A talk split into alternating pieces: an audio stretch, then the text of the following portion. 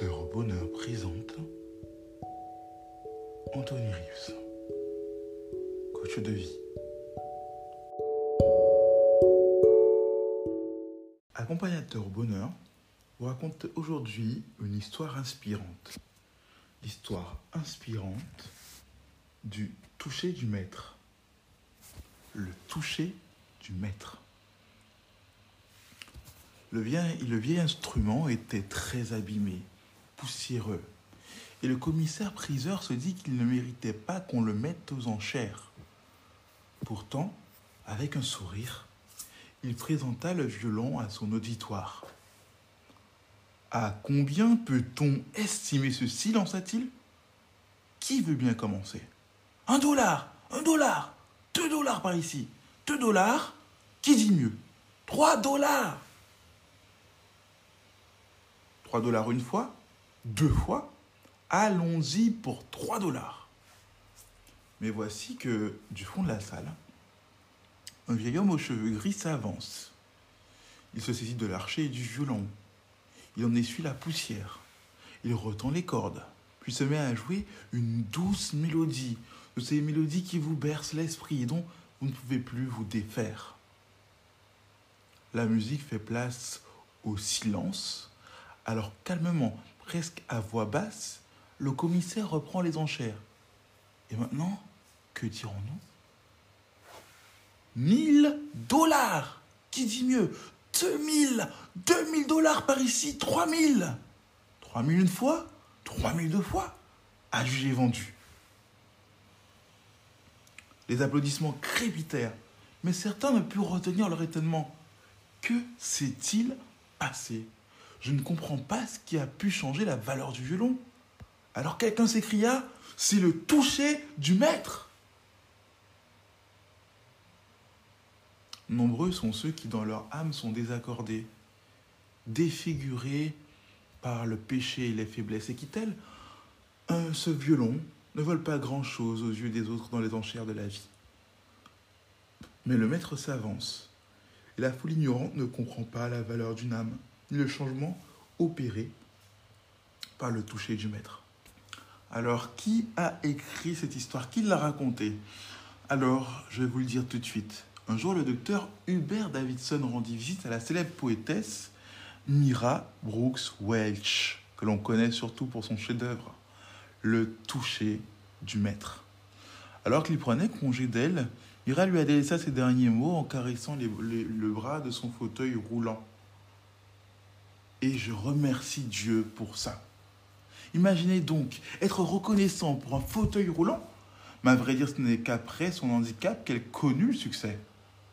Au lieu d'être aigrie par son handicap, il choisit de s'en servir pour devenir meilleur. Et le don merveilleux qu'elle avait pour la poésie l'ouvrit de toutes nouvelles perspectives. Une vie n'a pas besoin d'en imposer pour avoir de la beauté. Une fleur minuscule n'est pas moins belle qu'un arbre majestueux. Une petite perle qu'un gros diamant. Une vie peut apparaître sans grande valeur aux yeux du monde et pourtant être admirable. Si c'est votre cas, songez à cela. Si vous n'avez pas de talent hors du commun, gardez-vous de penser que votre vie, que votre vie n'a pas de valeur. Vous avez tant à apporter aux autres. Ayez cette conviction. C'est une réalité. Maintenant, revenons sur cette histoire et voyons quelles leçons on peut en retirer. Parce que, comme on l'a dit, certains d'entre vous peuvent se sentir désaccordés, peuvent se mésestimer, croire que comme ce violon, ils n'ont qu'une valeur, ni à leurs propres yeux, ni aux yeux des autres, voire même s'ils sont croyants aux yeux de Dieu.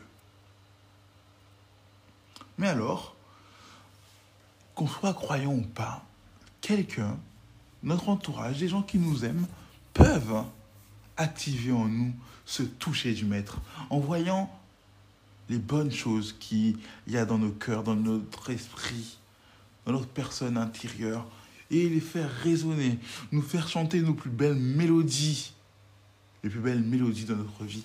Peut-être peut que ces personnes peuvent être, peuvent être des gens que vous entendez sur les réseaux sociaux, à travers des podcasts, à travers euh, tout autre outil utile pour réveiller cette belle mélodie, ce bel accord que vous allez jouer dans votre vie et ce que vous allez exprimer qui va être la meilleure version de vous-même.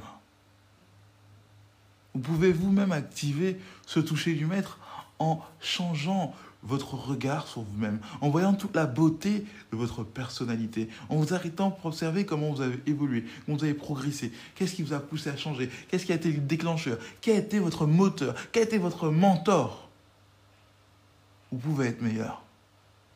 Si vous avez apprécié cette histoire inspirante, si vous avez apprécié aussi l'histoire de la personne qui l'a racontée, n'hésitez pas à mettre un commentaire, à donner votre avis à donner une note à ce podcast, mais surtout continuer à avancer.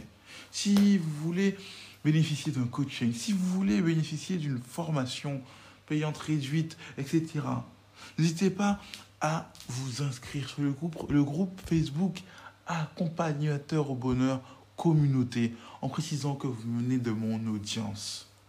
Aujourd'hui, vous savez, pour le coaching, peu importe le pays où vous êtes, il y a Zoom